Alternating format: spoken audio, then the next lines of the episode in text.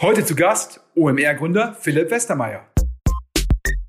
Da gab es eine Situation, da ähm, äh, hatte ich eine Veranstaltung, den Peter Tschentscher getroffen, den Hamburger Bürgermeister und den über die letzten Jahre ein, zwei Mal kennengelernt und dann sagte er auch, Mensch, hier, Herr Westermeier ist ja super mit OMR und dass Sie das hier machen und total cool, äh, kann ich Ihnen auch irgendwie helfen?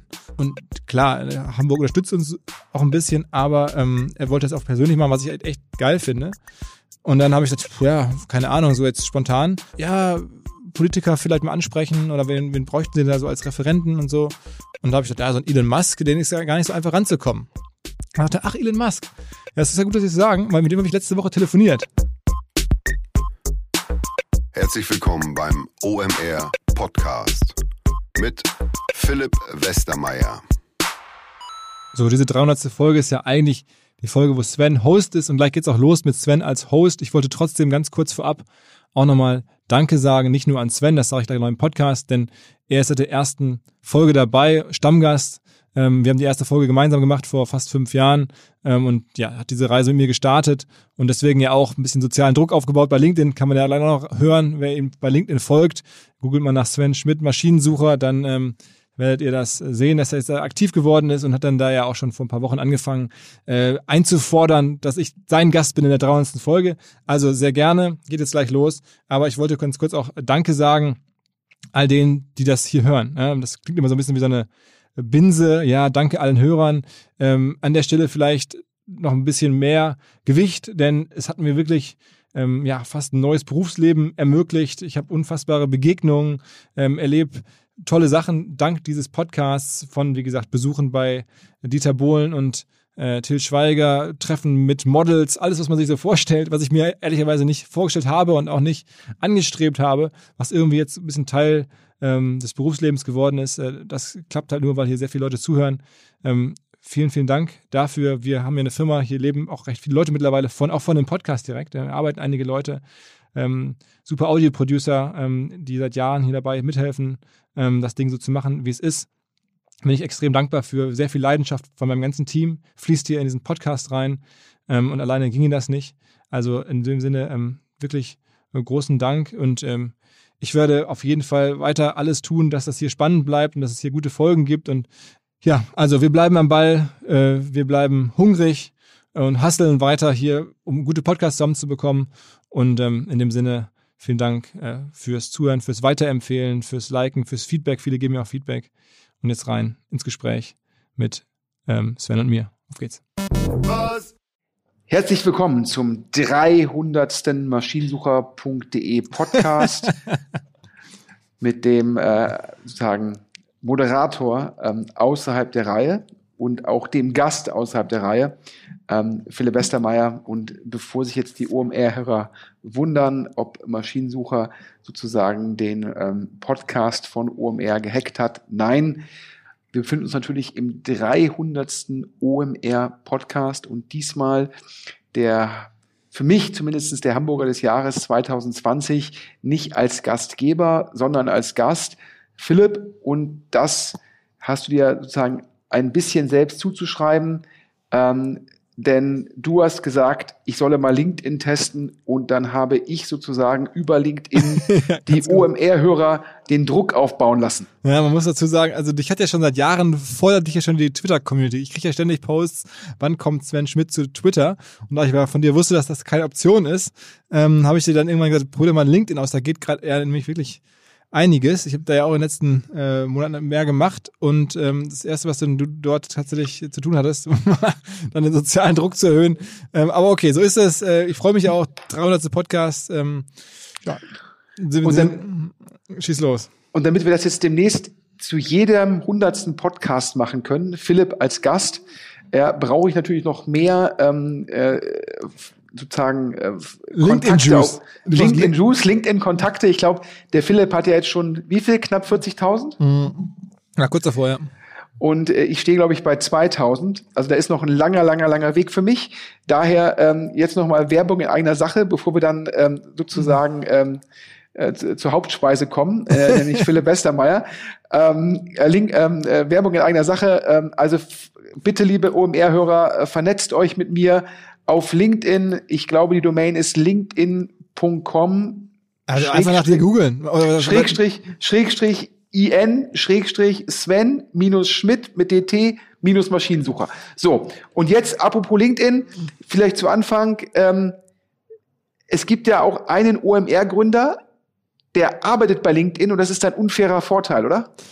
Naja, also der Christian Bützer, der hat uns ja von Anfang an auch ein bisschen geholfen äh, hier in Hamburg aus seinem damaligen Job heraus bei Adobe, äh, das OMR-Festival damals, das heißt die Konferenz damals zu machen und ähm, war dann lange Jahre bei Adobe, ist dann für Adobe ins Silicon Valley gegangen und dann dort zu LinkedIn gewechselt und war auch mal fürs deutsche Produkt mitverantwortlich, glaube ich. Aber das ähm, im Wesentlichen äh, sagt er mir seit Jahren, seit er bei LinkedIn ist, ich soll da mehr posten und seit ein paar Monaten habe ich verstanden, was er meint.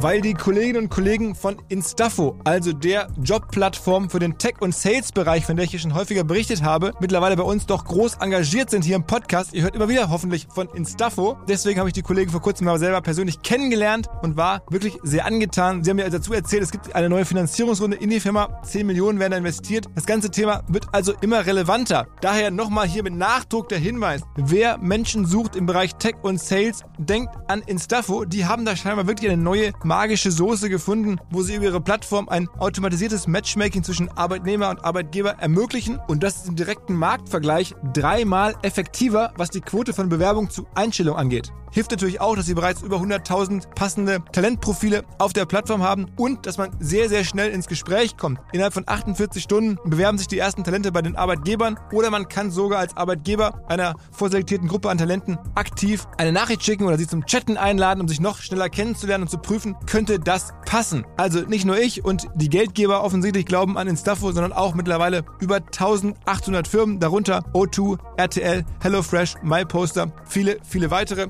Instafo ist auf OMR Reviews bestbewertet 4,8 Sterne in der Kategorie Recruiting Plattform. Firmen, die nun Instafo ausprobieren möchten, sehr gerne. Ihr spart außerdem 500 Euro auf die erste Besetzung, wenn ihr euch anmeldet über Instafo mit Doppel-F instafo.com slash OMR. Zurück zum Podcast. Und, und ähm, ich sage ja immer, wenn mich Leute fragen, ähm, was, äh, was ist das Besondere an UMR oder an den UMR-Gründern, sage ich immer ja. Die sehen alle aus, als wäre sie, würden sie aus einem Boygroup-Casting kommen, ja, alle irgendwie äh, äh, schlank, groß, gut aussehen, charismatisch. Ähm, das ist halt so, ihr, ihr kennt euch ja, glaube ich, von Gruner und Ja. Bei Gruner und Ja dürfen nur schöne Menschen arbeiten. ja, das ist, äh, weiß ich nicht. Äh, ich habe da damals irgendwie drei Jahre da gemacht, weißt ja, als Asti. Wir haben uns damals ja auch da kennengelernt. Ähm, also für alle, die das nicht wissen, äh, ich habe ja zwei Jahre Asti da gemacht und dann noch ein paar Monate in so einer Investmentabteilung gearbeitet, ähm, wo Gunnar und Ja sich an äh, Digitalfirmen beteiligt hat. Und äh, darf ich das erzählen, Sven? Klar. Da tauchten dann irgendwann äh, Sven Schmidt und Daniel Grötzinger auf und ähm, stellten Verwandt.de vor, so ein Stammbaum Community habt ihr damals gemacht und wir hatten, bei Grund und Jahr gab es ja damals Eltern, deswegen war das irgendwie ein sinnvoller Match vielleicht und dann haben wir da diskutiert. Ich weiß noch ganz genau, wie dann meine Chefin damals fragte, ähm, ja, wenn wir es jetzt machen wollten, ähm, wie ist denn so euer Timing und so? Und hast du sofort gesagt, okay, nächsten Mittwoch beim Notar oder so. Wo ich so dachte, okay, krass, der Typ weiß auf jeden Fall, was er will ähm, und hat mal auf jeden Fall richtig Druck oder richtig hier so Ehrgeiz. Und ähm, na, dann hat es am Ende nicht geklappt und Gunnar hat sich daran nicht beteiligt. Aber ich glaube, das war jetzt auch kein Fehler, oder?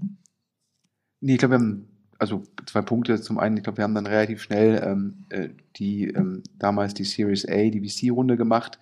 Und ich glaube, es war, ich rate ja eigentlich immer allen Gründern dazu, wenn sie die Möglichkeit haben, das ähm, mit einem Kapitalgeber zu machen, ähm, das zu tun, weil ich glaube, ein Stratege in der frühen Phase äh, aus vielerlei Gründen ist meistens dann nicht der, der optimale Partner. Und ich glaube auch, dass äh, Gruner und Ja äh, sicherlich führend im Magazin-Printbereich auch damals halt nicht so schnell agieren kann wie ein Kapitalgeber. Ich glaube, das war damals ähm, der Hintergrund für die Entscheidung. Ähm, generell, du spielst es darauf an, dass verwandt.de, ähm, ja, ich glaube, das, das ist ja dann zum Schluss, wir wollten daraus Family Social Networking machen. Ähm, das hat damals nicht funktioniert und ich glaube, das, das enge Stammbaumthema ähm, das war jetzt nie so die, sozusagen die Begeisterung, äh, war da für nie vorhanden bei Daniel und mir. Wir haben die Firma dann ja an MyHeritage verkauft und das war jetzt für die beteiligten Geldgeber, war das in Ordnung, gerade weil sich MyHeritage sehr gut entwickelt hat und, und für uns auch. Ich, also daher, ich glaube, für Gunnar und Jahwe, das ist ein solides Investment gewesen, gerade komparativ, aber ähm, da ist jetzt sicherlich kein, kein Unicorn an Gunnar und Jahr vorbeigezogen. Also alles halb so wild.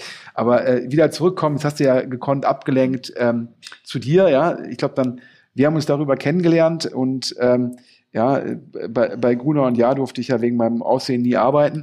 äh, und, ähm, und haben uns dann, glaube ich, nochmal in, in, in, du, ich glaube, du, du hast immer, ich kann mich gar nicht so gut daran erinnern. Ich glaube, wir haben dann auf jeden Fall irgendwie die NBA Finals damals mit, mit Dirk Nowitzki, ähm, glaube ich, verfolgt und uns, glaube ich, wieder getroffen. Du sagst immer in so einer englischsprachigen Videothek. Also ja. das kann ich inhaltlich gut nachvollziehen, aber ich erinnere mich da gar nicht mehr an das, an das initiale Treffen in dieser Videothek. Doch, doch, das weiß ich noch ganz genau. Das war so, ähm, ich habe ja damals nach, als ich bei Gunnar raus bin, so eine Firma gemacht, ähm, Restplatzvermarktung, sage ich jetzt mal pauschal gesagt, Edyard hieß die. Ähm, und du hattest damals so, eine, so, so ein Online-Spiel am Ende und deswegen auch sehr viel Restplatz-Traffic, also Banner-Traffic, Banner, Banner-Plätze. Und ähm, irgendwie weiß nicht, habe ich das aus der Ferne verfolgt und dann bei dir angerufen oder Mail geschrieben, Mensch, hier, wir brauchen dringend Restplätze, können wir dir einkaufen? Und dann sagst du irgendwie ein paar Straßen weiter und dann haben wir darüber gesprochen und dann haben wir mal so, weiß nicht, so, so ein Tag eingebaut damals, wie es immer so war, getestet und auf einmal eine Woche später gab es so eine Videothek, da konnte man sich englischsprachige Sachen ausleihen. Sowas gibt's ja heute nicht mehr. Und dann stand ich da abends irgendwie und wollte mir was holen, dann standest du da auch. Und dann dachte ich mir, okay, krass. Ähm, der Typ hat irgendwie so, dann haben wir uns über Fußball unterhalten und dann dauert es noch, weiß ich nicht, ein, zwei Jahre weiter. Ähm, dann war NBA Finals und da hatte ich so eine kleine Wohnung mitten in so einem Wohnblock in Eimsbüttel und du warst dann nachts bei mir zum Finals gucken, wie nachts, weil es ging ja auch halb drei oder drei nachts, wenn dann das in, da in Dallas gespielt wurde. Und dann hast du da nachts rumgeschrien. das weiß ich noch ganz genau, als da irgendwelche nicht reingegangen sind. So typisches Sven Schmidt-Manier voller Emotionen. Und ich dachte, scheiße, ey, morgen muss ich ausziehen. aber okay, das, so war's da. So war's da. Ja, aber ich glaube, wenn man solche Geschichten erzählt, dann denken jetzt die OMR-Hörer alle, Mensch, wie alt ist der Philipp?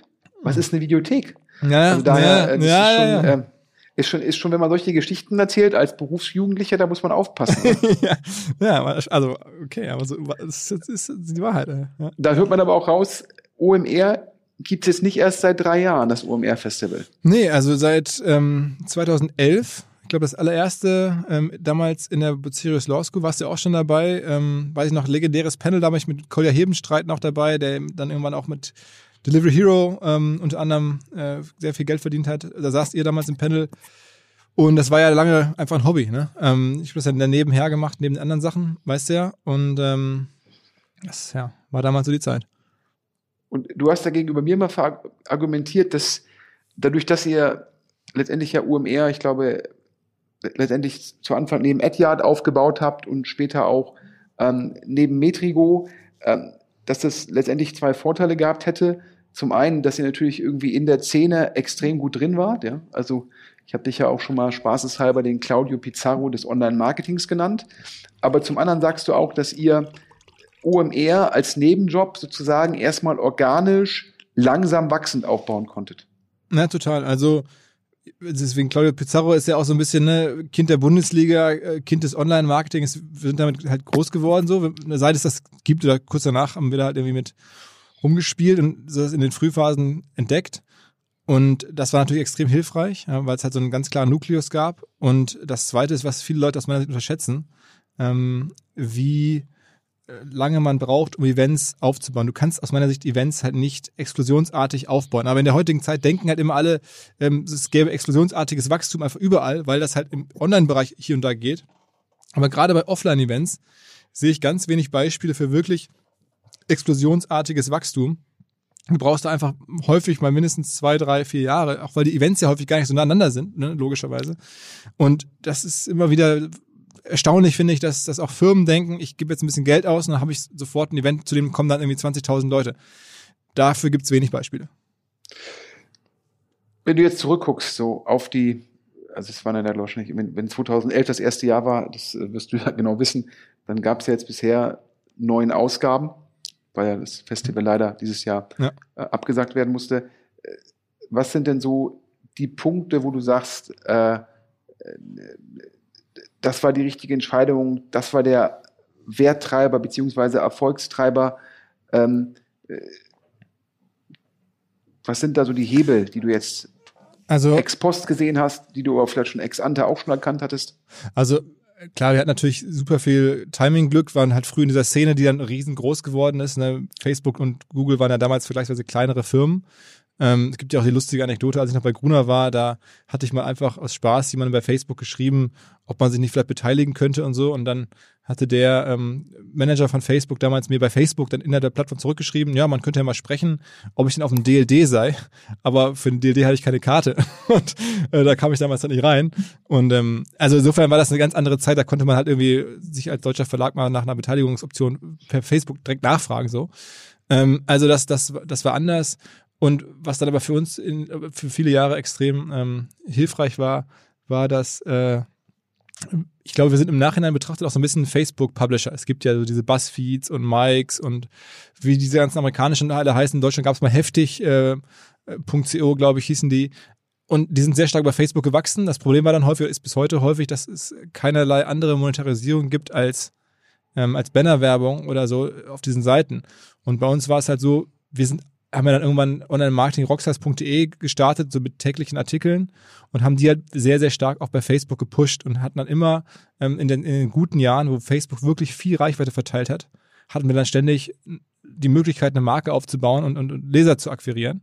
Ähm, und halt hatten eine Monetarisierung über ein Event. Ja. So, das war mir gar nicht so klar, aber das war halt ein, ein, super Zusammenspiel. Auf einmal kannten uns sehr viele Leute und so wuchs das Event halt auch unterjährig indirekt über, über Facebook damals. Ähm, also kann man sagen, wir sind halt vielleicht ein Stück weit auch ein Facebook-Publisher gewesen mit einer besseren Monetarisierungsengine dahinter, nämlich halt einem Event damals schon. Aber ja, kann man jetzt im Endeffekt sagen, war alles hochstrategisch, war es natürlich nicht. Ich erinnere mich noch, ich glaube, das war, als ihr noch in dieser, ähm, dieser Musical-Location wart. Und da hast du mir damals erzählt, ja, dass du vielleicht irgendwie 200.000 Euro äh, sozusagen mit dem Event verdienen würdest aber die würdest du dann jetzt komplett in den Musikakt reinvestieren. und ähm, habe ich dich irgendwie relativ angeguckt und äh, hielt das damals, muss man auch ganz klar sagen, komplett falsche Einschätzung. Dann merkt man, dass ich da an der Zielgruppe mal irgendwie ganz weit von entfernt bin. Hielt das damals irgendwie äh, für unnötig. Und du hast damals, glaube ich, Deichkind, ähm, glaube ich, angeheuert von dem, ähm, von dem Überschuss. Und äh, das sozusagen das Reinvestieren über Musikacts, das hat dich ja de facto, hat OMR ja begleitet, oder das waren immer Entscheidungen, die du immer wieder getroffen hast. Ähm, und das hat ja auch OMR im gewissen Rahmen so ein bisschen einzigartig gemacht. Ja, also für uns war der Durchbruch eigentlich äh, schon beim zweiten Mal oder ähm, beim dritten Mal, muss ich mir überlegen, da war Jan Delay da. Das war, vorher war auch schon Bo da, das war auch überraschend, aber Jan Delay ist ja schon noch national, richtig national damals ähm, schon auch, was ist damals schon, der war ist ja über Jahre richtig groß bis heute und ähm, der hat das damals mehr oder weniger auch ein Stück weit als Support, ähm, als Gefallen getan und das wurde jetzt nicht mega professionell da mit abgerechnet. Ich weiß noch, er hat mir dann irgendwann mal eine, eine offene Word-Datei geschickt äh, als Rechnung mit seinem weiß ich nicht, äh, Haspa-Konto oder sowas.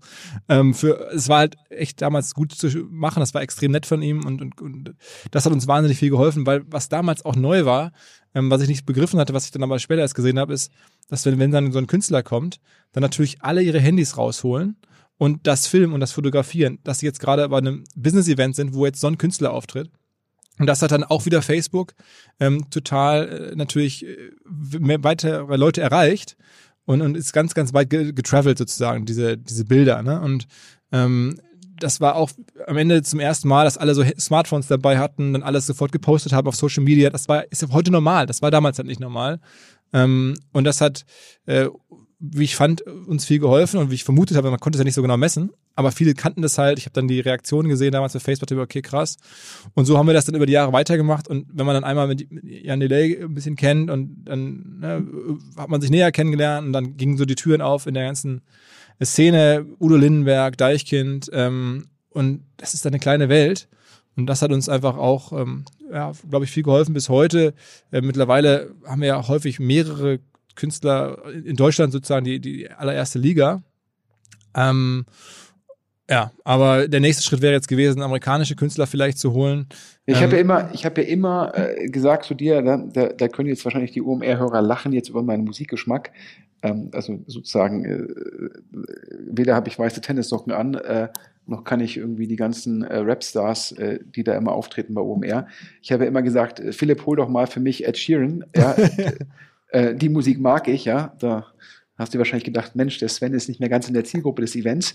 Ähm, aber du hast tatsächlich mal, ähm, du hast mir das damals erzählt, mit Metallica verhandelt. Ähm, aber das in der Summe schon ganz schön teuer.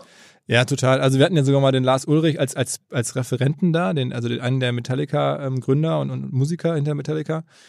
Und in dem Zuge halt auch mal überlegt, ob das jetzt noch möglich wäre, da irgendwie einen Auftritt dran zu koppeln. Dann waren die ohnehin schon auf Tour und äh, es, machte also Sinn, diese Gespräche zu führen, weil die gerade überhaupt irgendwie eine Tour hatten und so. Ne? Das muss ja alles erstmal gegeben sein. Die kommen ja nicht und äh, stellen dann irgendwie für so ein Event ein Programm zusammen und so. Es war alles schon da.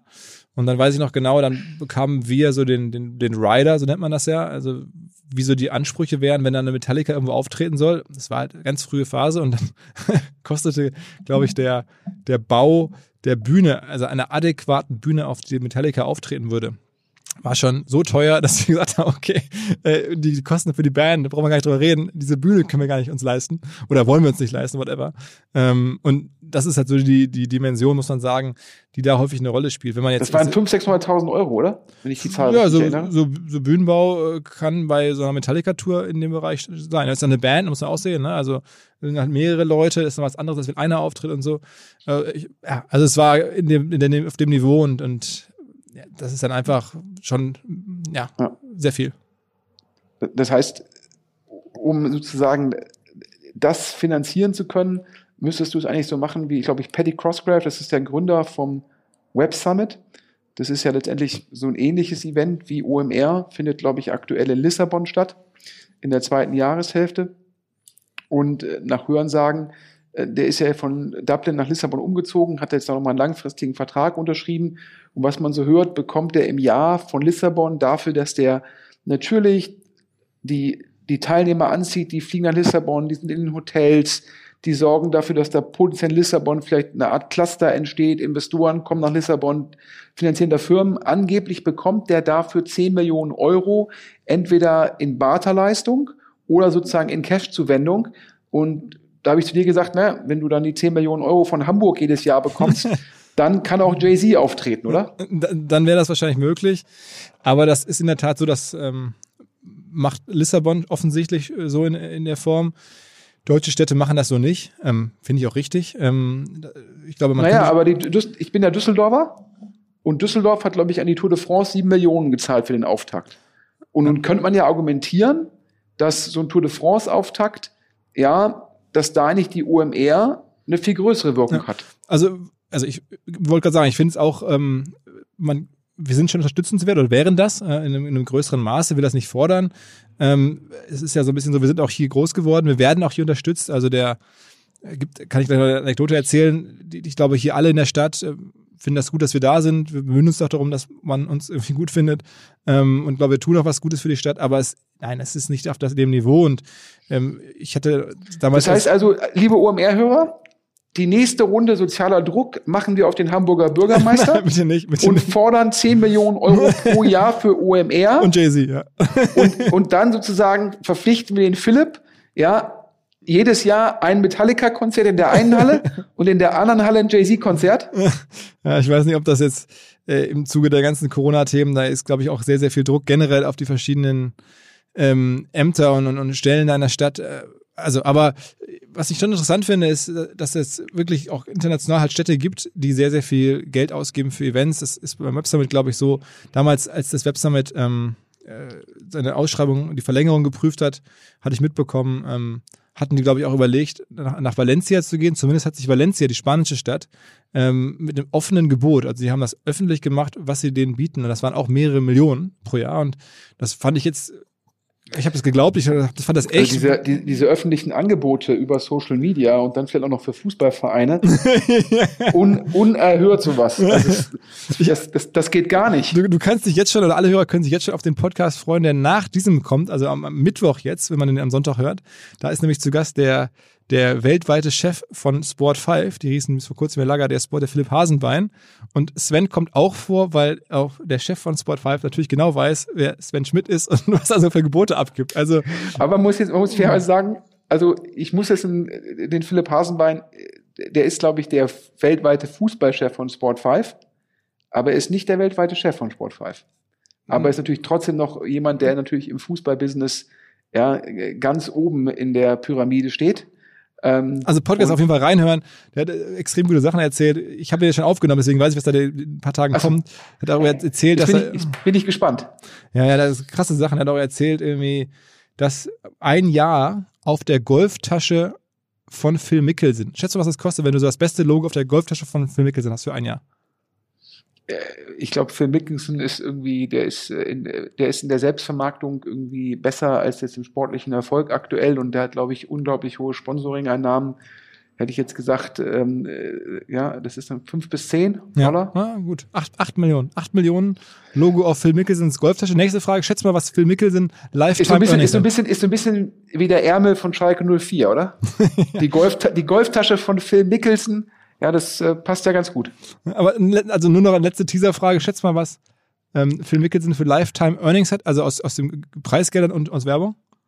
Der, der Mann ist ja jetzt, äh, geht ja irgendwie, ist ja, hat er glaube ich auch eine vier ähm, äh, beim Alter. Der ist jetzt wahrscheinlich schon so irgendwie 20 Jahre aktiv. Der hat wahrscheinlich im Schnitt äh, hohe Preisgelder, hat das dann wahrscheinlich nochmal 400 bis 500 Millionen. Also äh, Philipp Hasenmann schätzt äh, 700 Millionen. Keck, das ähm, ist immer die Frage, äh, ja, ist, äh, letztendlich ist das dann auch nur ein Luxusproblem. Ne? Also, okay, äh, also das ist der Podcast von nächster Woche, aber wir waren irgendwo stehen geblieben. Okay, ich weiß nicht. Da, ist, ja, wir waren, da, wären äh, sozusagen dabei stehen geblieben, dass ähm, wenn die Stadt Hamburg die 10 Millionen gibt, auf der einen Bühne Metallica, auf der anderen sozusagen ähm, Jay-Z und zu deinem 50. dann auch singt dir Beyoncé ein Ständchen. Also, aber das ist nicht zu erwarten. Aber finde ich auch okay. Ich, ich bin den Hamburgern äh, hier den okay. Verantwortlichen extrem du, dankbar. Du, du, wolltest ja noch irgendwie was erzählen. Ich glaube, ähm, das hast du mir zumindest mal erzählt, dass A, dass der Kollege dein Wunschgast ist. Ähm, und B, dass du es auch mal versucht hast, ihn mit der Politik nach Hamburg zu bekommen. Vielleicht willst du ja die Story erzählen. Äh, der Mann, äh, dessen Autofirma, ich kann es nicht nachvollziehen, aber der Markt ist der Markt. In der Zwischenzeit mehr, fast mehr wert ist als alle anderen Autofirmen der Welt zusammen. Elon Musk. Ja, genau. Also Elon Musk ist, ist natürlich für jedes Tech- oder Digital-Event ähm, super, äh, weil er äh, Aus Ausnahmepersönlichkeit ist und ob der jetzt der Tesla-Kurs ja wahrscheinlich viel zu hoch, aber trotzdem, der Typ ist halt krass und äh, wäre natürlich super, den mal bei OMR zu haben. Und da gab es eine Situation, da ähm, hatte ich einen, äh, eine, eine Veranstaltung, den äh, Peter Tschentscher getroffen, den Hamburger Bürgermeister und ihr habt den über die letzten Jahre ein, zwei Mal kennengelernt und dann sagte er auch, Mensch, hier, ähm, Herr Westermeier ist ja super mit OMR und dass Sie das hier machen und total cool. Äh, kann ich Ihnen auch irgendwie helfen? Ähm, und klar, Hamburg unterstützt uns auch ein bisschen, aber ähm, er wollte das auch persönlich machen, was ich echt geil finde. Und dann habe ich gesagt, ja, keine Ahnung, so jetzt spontan. Ähm, ja, Politiker vielleicht mal ansprechen oder wen, wen bräuchten sie da so als Referenten und so. Und da habe ich gesagt, ja, so ein Elon Musk, den ist ja gar nicht so einfach ranzukommen. Und dachte, ach, Elon Musk. Ja, es ist ja gut, dass Sie es sagen, weil mit dem habe ich letzte Woche telefoniert. Und dann dachte ich, hä, gibt's doch gar nicht.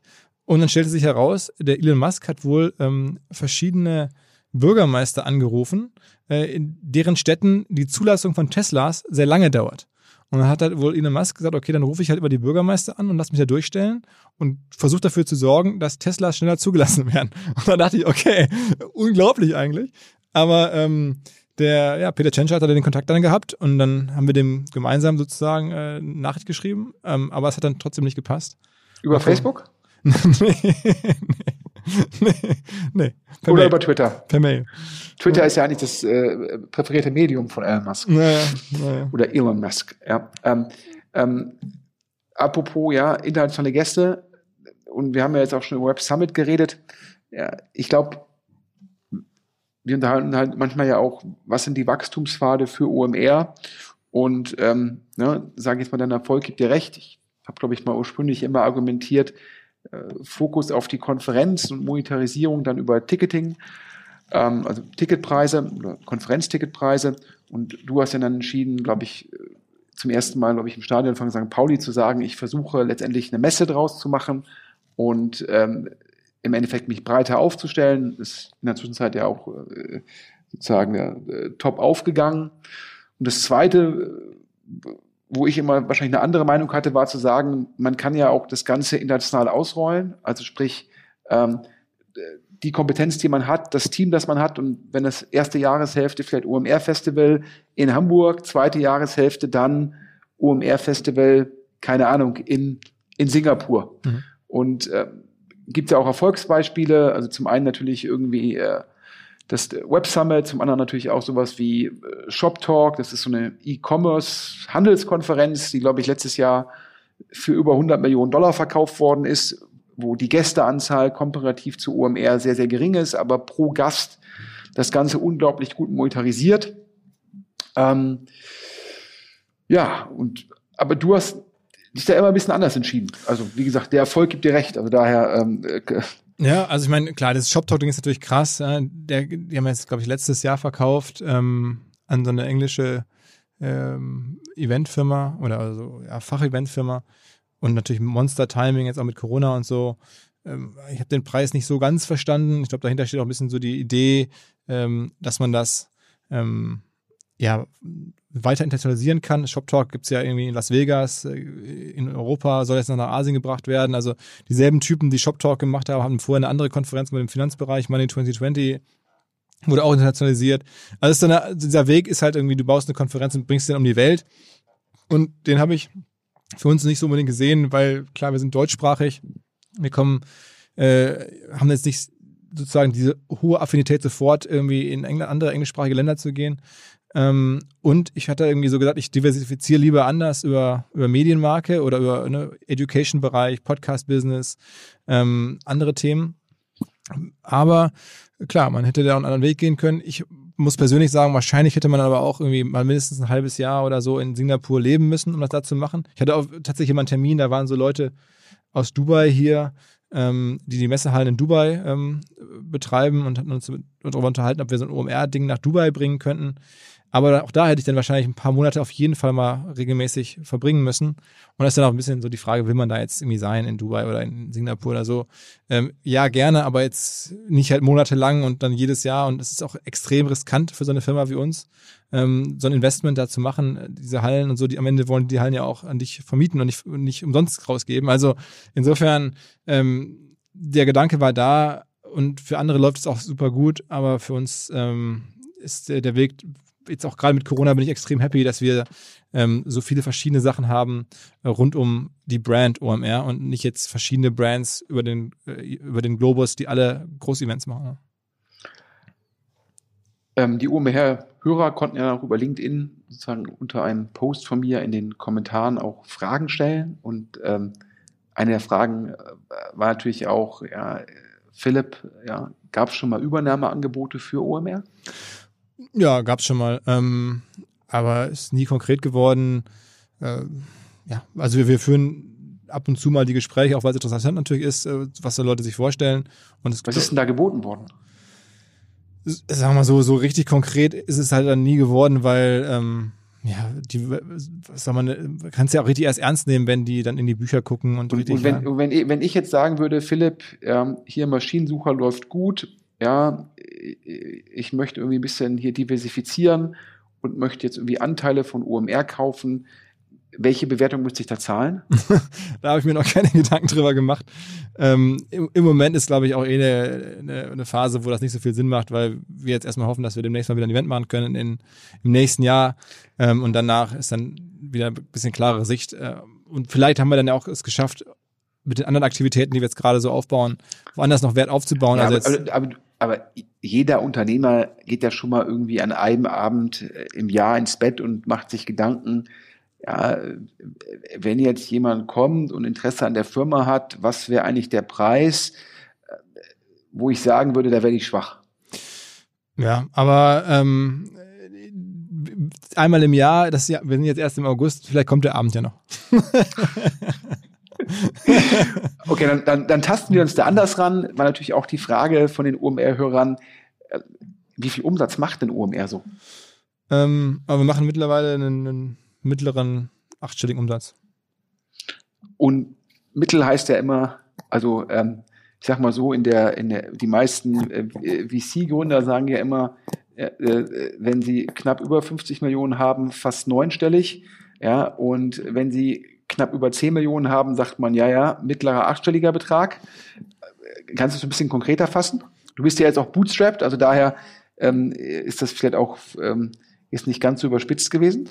Ähm, nee, also wir sind von neunstellig ganz weit entfernt, das kann ich sagen. Aber wir sind auch von, von irgendwie 10 Millionen auch schon. Das heißt so 20 bis 30 Millionen, passt das so? Das ist, ja, ja. Und so ein Umsatzmultiple für den Eventbereich jetzt vor Corona, ist das dann so das zwei- bis dreifache? Ähm, ehrlicherweise äh, habe ich mir das länger nicht mehr angeguckt. Ähm, ich glaube, damals bei dieser Shop Talk-Geschichte, wie gesagt, da ist auch eine andere Fantasie dahinter. Auch es ist ja, du weißt ja selber genau, wie es ist. Umsatzmultiple ist ja auch abhängig vom Wachstum. Wie explosionsartig kannst du wachsen? Da hast du das vorgewiesen. Wir wachsen halt, was heißt leider, wir wachsen Gott sei Dank und das finde ich auch vollkommen okay, sehr linear. Ähm, ja. Okay, also das, da höre ich raus, äh, da du das zwei- bis dreifache nicht dementiert hast und als Medienprofi hättest du es wahrscheinlich sofort dementiert, wenn ich jetzt komplett daneben gelegen hätte. Also das heißt, wir können für alle, für alle Hörer festlegen, mit dem OMR-Festival 20 bis 30 Millionen Umsatz. Nee, nee, nee, nee, mit allem zusammen, ne? Mit allem, also mit der gesamten Aktivität. Ja, das meine ich ja, inklusive des also, OMR-Festivals, wenn es stattfindet. Ja. Wenn wir jetzt 20 bis 30 sagen, nehmen wir mal die Mitte, 25 und dann nehmen wir mal irgendwie das zweieinhalbfache Umsatz. Das heißt, ein OMR ist dann, wenn das, wenn das in dem Jahr, wo ein Festival stattfindet, und wir hoffen, dass es ja ab nächsten Jahr wieder jedes Jahr der Fall ist, 60 bis 70 Millionen Euro wert. Also, äh, es wäre, ich, es wäre sehr schön, wenn das so wäre, aber ich kann dazu, ähm, also ich habe auch im Moment wirklich nicht den Gedanken daran, das irgendwie zu verkaufen. Auch in den nächsten Jahren wird das nicht passieren. Ähm, deswegen, ähm, ja, mache ich mir da jetzt tatsächlich oder blende ich das aus und auch in der aktuellen Phase und in den letzten Monaten und es ist auch wahrscheinlich besser, man macht ja. sich darüber keine Gedanken. Ne? Klar, ich glaube, das, äh, das muss dann fair sein. Das ist natürlich für dich, ähm, du hörst dich ja jetzt im, äh, viel, viel besser an als noch, ich glaube, vor vier Monaten haben wir den Podcast zu dritt gemacht, Tarek, du und ich, zum Höhepunkt der Corona-Krise und das war, glaube ich, kurz nach der Absage des UMR-Festivals und da habe ich, hab ich dich jetzt zum ersten Mal so richtig ähm, ja, ich, ja, sage ich mal, in Anführungsstrichen down erlebt, wo du einfach nicht gut drauf warst. Und aber dein Optimismus ist jetzt eigentlich schon wieder zurück. Ja, also ich meine, es schwankt so auch ein bisschen von Tag zu Tag, jetzt generell so mit Blick in die Welt. Und ne? dann liest man irgendwie, heute liest du irgendwie Impfstoff wahrscheinlich äh, demnächst da so ungefähr und alle bestellen schon irgendwie die, die Flaschen dafür in großen Maßen und machen irgendwelche Deals über den möglicherweise demnächst existierenden Impfstoff. Und dann liest du wieder, okay, Virus mutiert, äh, die Antikörper halten maximal drei Tage, Impfstoff wahrscheinlich gar nicht möglich. Die ersten Firmen fokussieren nur noch auf Medikamente und weg von Impfstoff und so. Also insofern, das ist ja, glaube ich, alle, die da drauf gucken, fragen sich jeden, wie geht die Welt weiter generell? In den USA, nur Schreckensmeldungen. Also ich bin aber dennoch optimistisch. Ich erlebe auch irgendwie, dass wir in unserer kleinen Welt äh, recht gut klarkommen bislang in den Umständen entsprechend. Wir haben Gott sei Dank viele große Partner, die auch weiter was machen wollen und die auch zu uns halten. Deswegen ähm, ja, komme ich damit jetzt irgendwie, kann ich damit umgehen, äh, dass wir in dieser Situation sind, in der wir sind. Ähm, und bin, bin jetzt nicht permanent niedergeschlagen. So. Aber das OMR-Festival OMR ist aktuell fest eingeplant für nächsten Mai, oder? Ja, ja, ja. Wobei, da muss man, auch da muss man, muss man sagen, gucken, wenn das nicht. Restri mit ja. welchen Restriktionen man das durchführt. Genau, das muss man abwarten und wir machen da sicherlich äh, jetzt keinerlei, gehen da keinerlei Risiken ein. Wenn das sich nicht darstellen lässt, dann machen wir es nicht. Haben wir ja dieses Jahr auch schon so gehalten. Ähm, und vielleicht gibt es die Chance, dass man es später im nächsten Jahr macht. Da hätten wir noch eine Ausweichmöglichkeit. Aber ja, das ist, ich bin froh, dass wir es heute nicht das äh, entscheiden müssen, sondern ein bisschen abwarten können. Hinweis auf Findling. Findling ist eine sehr erfolgreiche SEO-Agentur, die bis vor einiger Zeit noch Webstube hieß und mir vor allen Dingen deswegen ins Auge gestochen ist, weil ihre Masterclass beim OMR-Festival ruckzuck ausverkauft war. In Minuten wollten Menschen hören, was die Kollegen von Findling zum Thema SEO zu sagen haben. Ein Grund dafür sicherlich die Referenzen. Findling arbeitet unter anderem für Firmen wie Snox, Ergotopia, Dermanostik oder mein BAföG. Der Fokus ist also, Firmen über Performance SEO beim Wachsen zu helfen. Wer rausfinden möchte, ob sich für ihn auch SEO lohnt oder die Ansätze von Findling vielleicht konkret lohnen, der kann sich eintragen. Es gibt keinen Sales Call, sondern eine kostenlose Beratung unter findling.de slash OMR. Also auf der Landingpage eintragen, dann gibt es eine Beratung, wenn es richtig gut läuft, vielleicht von Maurice Marinelli, dem Gründer persönlich.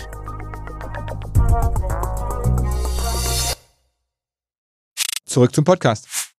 Du hast mal zu mir gesagt, das Festival macht ungefähr so die Hälfte von eurem Umsatz aus, oder? Ja, ja, ja. Also sprich, wenn wir jetzt mal von diesen 25 ausgehen, wären das so ungefähr 12,5. Mhm. Ähm,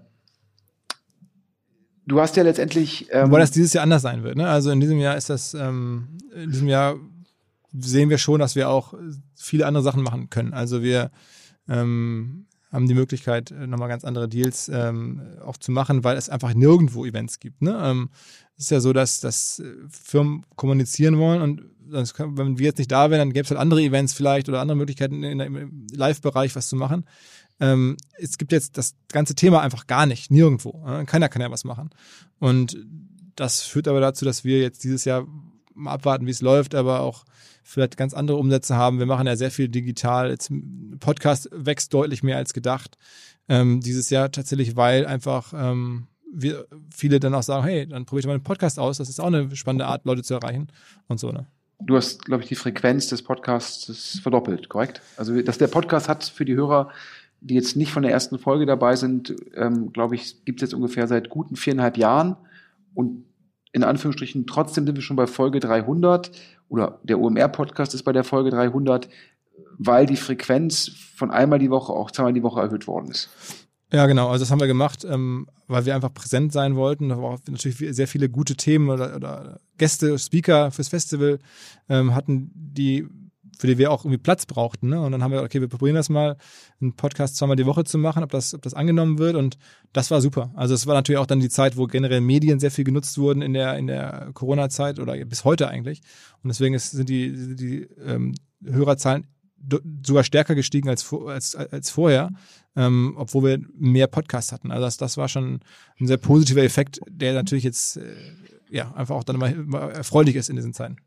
Ja, du hast ja schon gesagt, dass gegenüber mir, dass du halt, kann man glaube ich so offen sagen, jetzt die Demexco-Strategie zu sagen, wir machen außer Demexco ein äh, digitales Event, äh, dass du dich letztendlich im März dagegen entschieden hast, sondern gesagt hast, dass du lieber einzelne Elemente des Festivals versuchst, letztendlich singulär zu digitalisieren.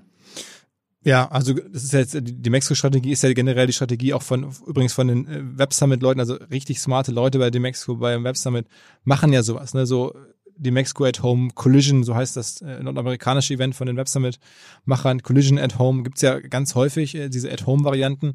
Ich habe das für uns äh, ja nicht gemacht, oder wir haben das entschieden im Team, äh, dass wir versuchen, einen Weg zu gehen, der jetzt zu unserer Art äh, zu sein besser passt. Ne? Mit dieser Medienmarke haben wir sozusagen tägliche, tägliche Reichweite, täglichen Touchpoints mit den Menschen und nicht nur einmal im Jahr. Deswegen haben wir auch andere Möglichkeiten, vielleicht darüber nachzudenken ähm, und haben dann äh, gesagt, okay, wir zerlegen unser, unser Event, unser Festival in verschiedene Einzelteile und halt diese Keynotes auf den großen Bühnen. Das sind am Ende in der digitalen Welt Podcasts. Inspiration, Learning, von der Bühne, das ist der Podcast. Dann haben wir gesagt, okay, es gibt sowas wie die Masterclasses, die machen wir jetzt zweimal im Jahr, sozusagen jeweils zwei Tage, ähm, als digitale Masterclass mit On-Air-Design und begleitenden Chatgruppen und sowas. Das ist irgendwie vor ein paar Wochen gelaufen, kommt im November nochmal.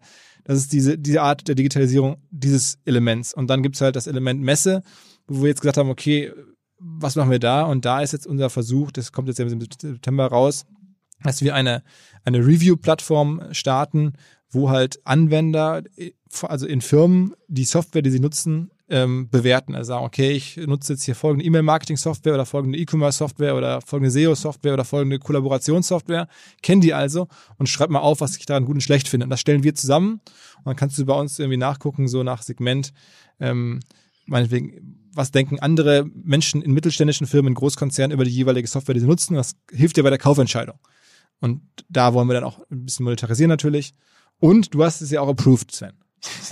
Ja, äh, du, du hattest ja, glaube ich, äh, mehrere Szenarien durchgespielt, welche Möglichkeiten es gibt, sozusagen mit den vorhandenen Ressourcen ähm, ja, neue Geschäftsfelder aufzubauen. Und äh, ich fand den Ansatz der, der OMR Reviews äh, auf jeden Fall spannend, weil natürlich äh, Softwareanbieter, SaaS-Anbieter für Kundenakquisition ähm, doch relevant Geld investieren und natürlich auch auf der OMR viele Softwareanbieter, also Marketing-Softwareanbieter vertreten sind und letztendlich ja auch eine Messe nichts weiter ist als natürlich Bestandskundenpflege, aber auch Kundenakquisition und das dann halt ins, ähm, ins Digitale zu übertragen und in dem Fall mit einem Mehrwert, in Anführungsstrichen für den Messebesucher, also für denjenigen, der dann online ist über OMR, der dann sozusagen dann halt über Reviews den Mehrwert hat, weil er dann vielleicht nicht so die Möglichkeit hat, die einzelnen, mit den einzelnen Softwareanbietern eins zu eins zu sprechen, aber dann über die Reviews diesen Informationseffekt halt nachholen kann. Daher glaube ich, ja, also letztendlich ein, ein sinnvoller Ansatz ist natürlich schon noch mal online so einen Marktplatz aufbauen, hat natürlich noch mal andere, andere Erfolgsfaktoren als offline teilweise. Ich glaube, so ein OMR-Festival ist ja auch ein Marktplatz und hat natürlich auch positive Netzwerkeffekte. Sieht man ja auch daran, dass durch die gute Exekution, aber auch durch die Netzwerkeffekte das OMR-Festival jedes Jahr größer geworden ist. Und jetzt müsst ihr halt beweisen, dass ihr es auch online ähm, hinbekommt. Ja, absolut, ja. Aber ich habe dich ja, glaube ich, eingangs äh, so ein bisschen ähm, äh, in der Hoffnung einer selbsterfüllenden Prophezeiung als Hamburger des Jahres äh, 2020 angekündigt. ähm, das, äh, Was immer das ja, sein soll. Ja? ja, das passt ja jetzt äh, letztendlich, ich glaube, äh, du hattest irgendwie eine Titelgeschichte im Hamburger Abendblatt, das ist sozusagen die, die führende lokale ähm, Zeitung. genau. Und ähm, du bist natürlich auch jetzt ähm, letztendlich, du gibst den Hamburgern ihren Fernsehturm zurück. Ja, das ist nochmal eine ganz andere Geschichte. Tatsächlich ähm, durch Zufall jetzt auch in diesen letzten Monaten passiert. Ähm, hier in Hamburg, der Fernsehturm steht ja seit 20 äh, Jahren, ist ja nicht in Gebrauch, es steht ja natürlich da, aber es ist halt leer.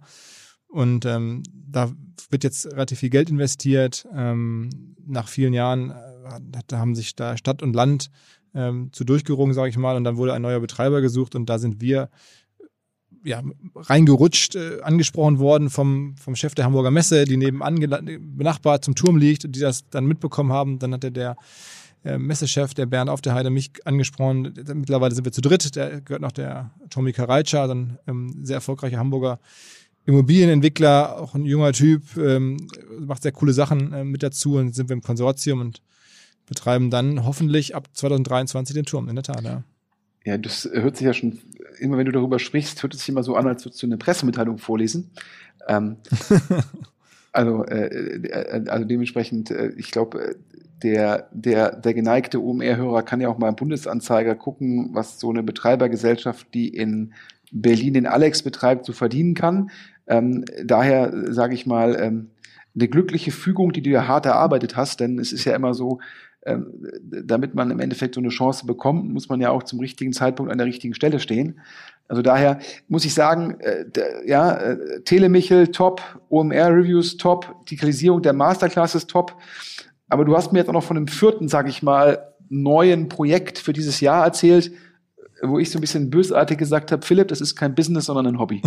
ja, ja ähm, also die Rede ist, ich weiß natürlich, ähm, von, von unserem Vorhaben, das sehr konkret ist, eine Dokumentation zu machen oder vielleicht sogar regelmäßiger unter der OMR-Brand Dokumentationen zu machen. Ähm, wir versuchen ja seit Jahren auch irgendwie eine, eine Bewegtbild-Angebot für die Marke OMR zu schaffen. Ich habe ja vor Jahren mal so ein bisschen den Scott Galloway versucht zu kopieren ähm, und da so YouTuber werden wollen. Das, das ist daran gescheitert, dass du noch zu viele Haare hast? nee, ich glaube, das ist generell so B2B YouTube-Videos lassen sich extrem äh, schwierig monetarisieren. Es sind sehr, sehr aufwendig, wenn man die gut machen will. Ähm, der Scott Galloway hat die immer sehr gut gemacht. Wir haben es auch probiert, sehr gut zu machen, aber es ist entsprechend teuer und selbst der Scott Galloway ähm, hat das ja mittlerweile sein lassen. Ähm, also, der macht jetzt auf Weiß TV das Ganze.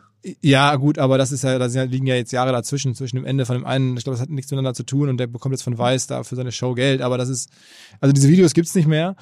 Ähm, und, und bei uns war, war das halt auch nicht die Lösung. Und naja, jetzt habe ich mir das Dokumentationsbusiness angeguckt. Ich, ja, ich gucke sehr, sehr gerne Dokumentation. Ähm, und deswegen ist es schon irgendwie ein Hobby. Aber. Du, du, du hast ja zu mir gesagt, Sven, letztendlich, wenn mit unserem Kontext, Content mega erfolgreiche Dokumentationen auf Netflix laufen, ohne dass wir davon wissen, dann können wir es auch direkt selbst machen.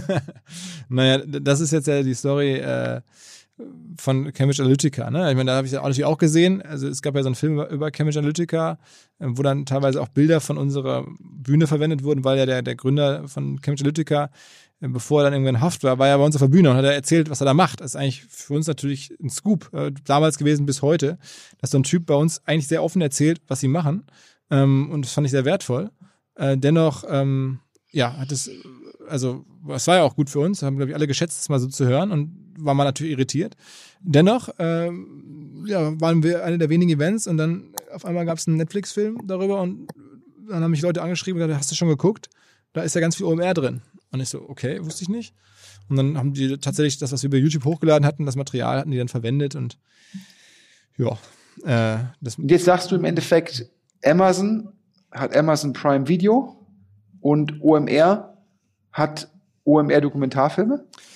Ja, also ich meine, der Amazon-Vergleich ist natürlich, da kann man ja nur verlieren. Das ist ja, aber ich finde die Logik einfach gut. Ich, ich glaube halt, selbst wenn man jetzt mit diesen Dokumentationen, ähm, wenn man erstmal gutes Zeug macht, ja, dann ist das wahrscheinlich nicht sofort irgendwie wirtschaftlich. Aber, aber ist das deine Kernkompetenz? Oder ist das eure Kernkompetenz? Ich glaube, gute Inhalte zu machen, sollte unsere Kernkompetenz zumindest sein, ja.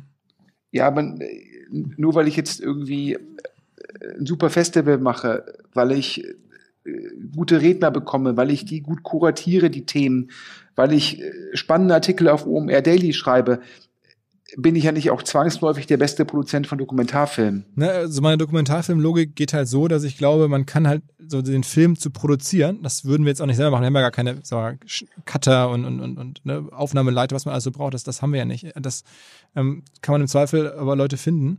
Aber was wir vielleicht haben, ähm, ist halt Zugang zu Geschichten und zu Personen. Am Ende lebt in der Dokumentation auch sehr stark davon, dass man Zugang hat, zu wem auch immer mal eine Dokumentation macht. Vor kurzem habe ich Lance Armstrong Doku geguckt, auch so ein bisschen schwieriger Typ, aber der hat halt da sein Auf ESPN, oder? Auf ESPN, genau, hat dann sein Album geöffnet ähm, und dann waren das halt krasse Sachen. Ähm, die dann mal da sehen konnte, was man jetzt über den Lance Armstrong denkt oder nicht. Das war einfach krasse Bilder und, und einfach der Zugang war halt besonders. Und da habe ich so gedacht, okay, es gibt halt auch in der Wirtschaft Leute, die werden einfach nicht so beachtet oder die hätten vielleicht Interesse, sowas zu machen und die werden auch gar nicht gefragt. Und dann könnten wir den Zugang bekommen.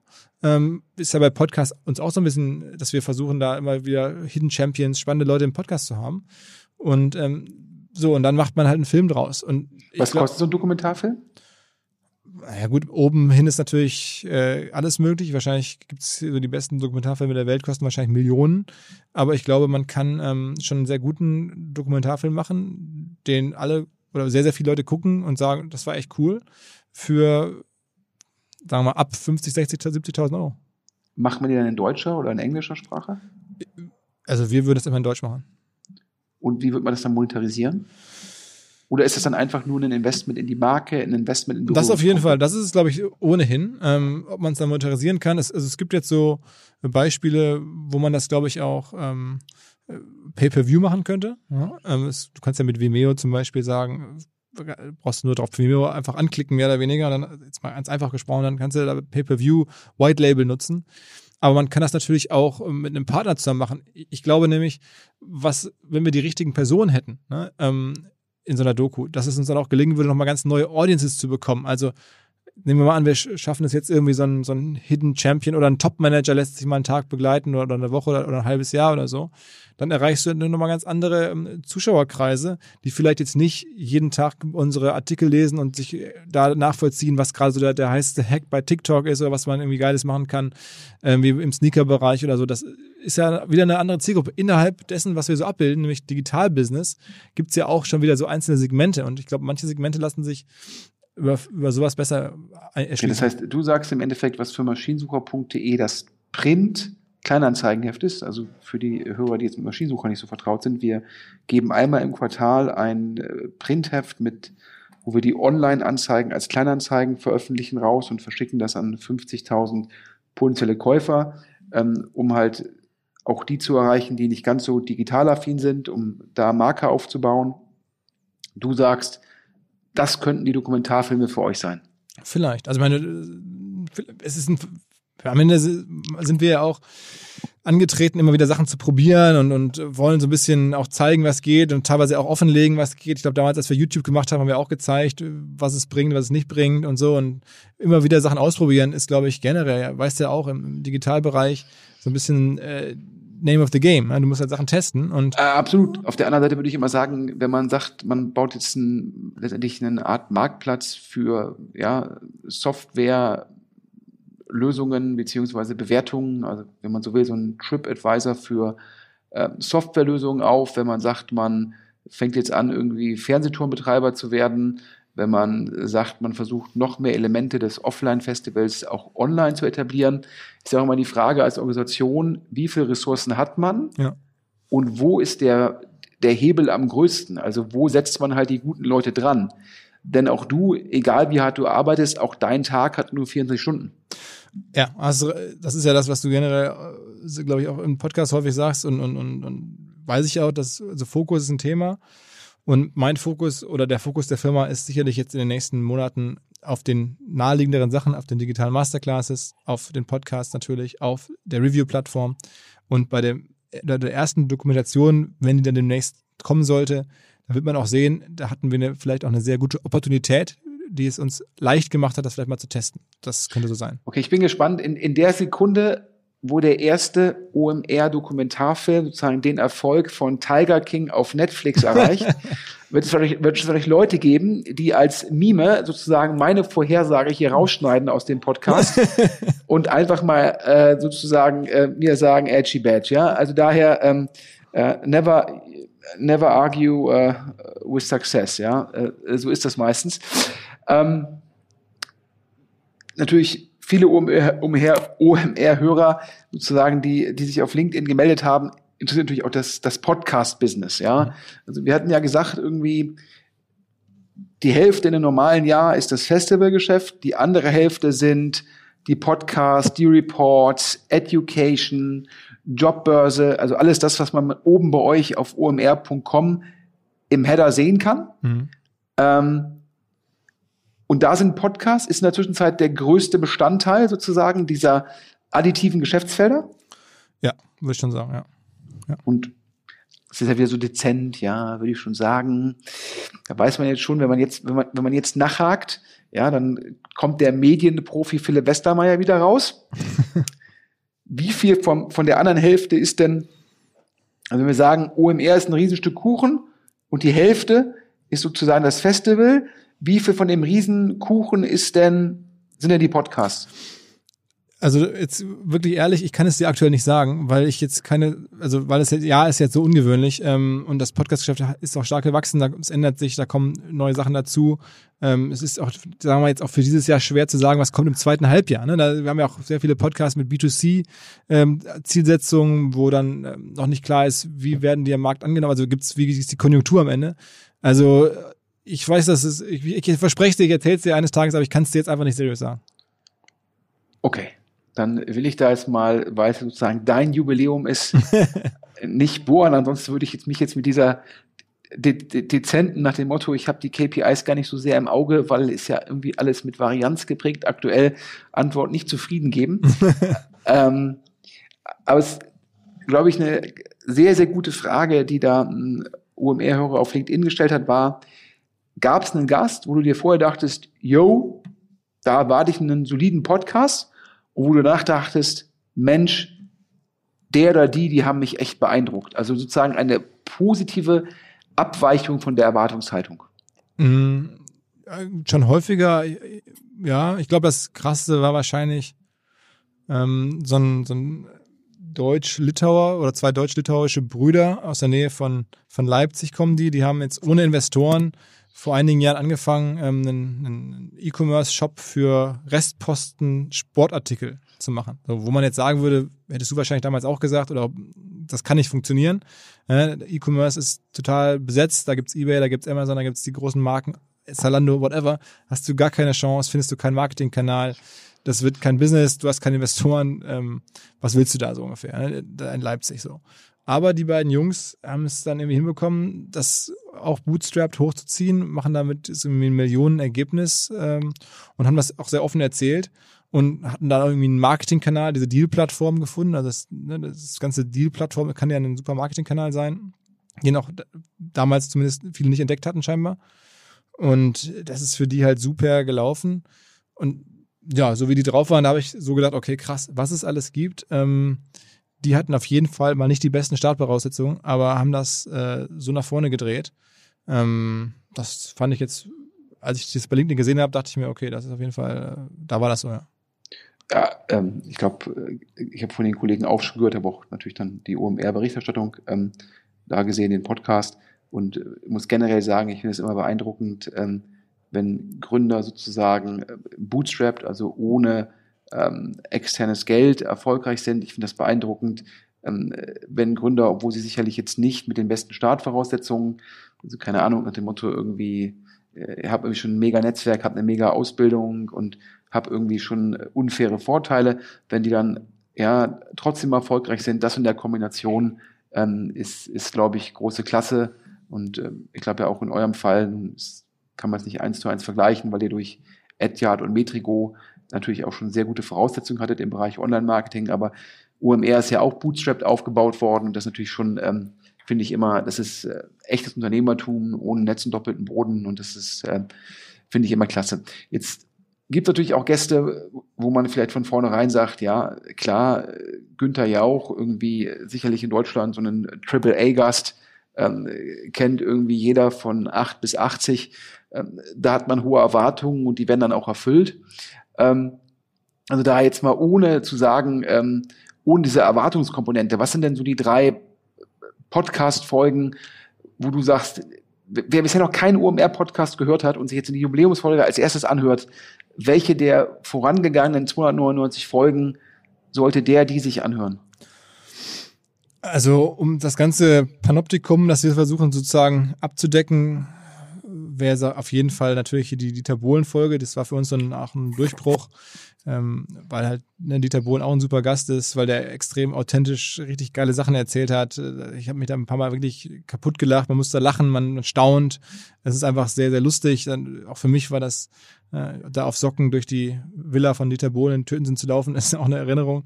Ähm, also das ist einer. Dann ist sicherlich der, vor kurzem habe ich mit dem Tobias Lüdke, dem Gründer von Shopify, einen Podcast gemacht. Das ist ja eine, eine Wahnsinnsgeschichte, die gibt es auch extrem einmalig, so ein deutscher Typ, ähm, der halt äh, da jetzt mehrfacher Milliardär geworden ist, der, in der allerersten Liga der Digitalunternehmer weltweit mitspielt. Ich glaube sogar sein Schwiegervater ist Milliardär geworden, oder das kann man nachlesen, hat auch erzählt. Ähm, das ist halt äh, äh krasse Folge, auch weil die natürlich für vieles steht, für was wir auch stehen wollen. Digital-Business, überraschende Geschichte, besonderer Gast. so. Und das dritte ähm, da wirst du jetzt wahrscheinlich wieder sagen, das ist jetzt die PR-Antwort vom, vom Westermeier. Aber es ist ja trotzdem wahr, dass ich, was auch zu unserem Podcast dazugehört, sind halt Stammgäste.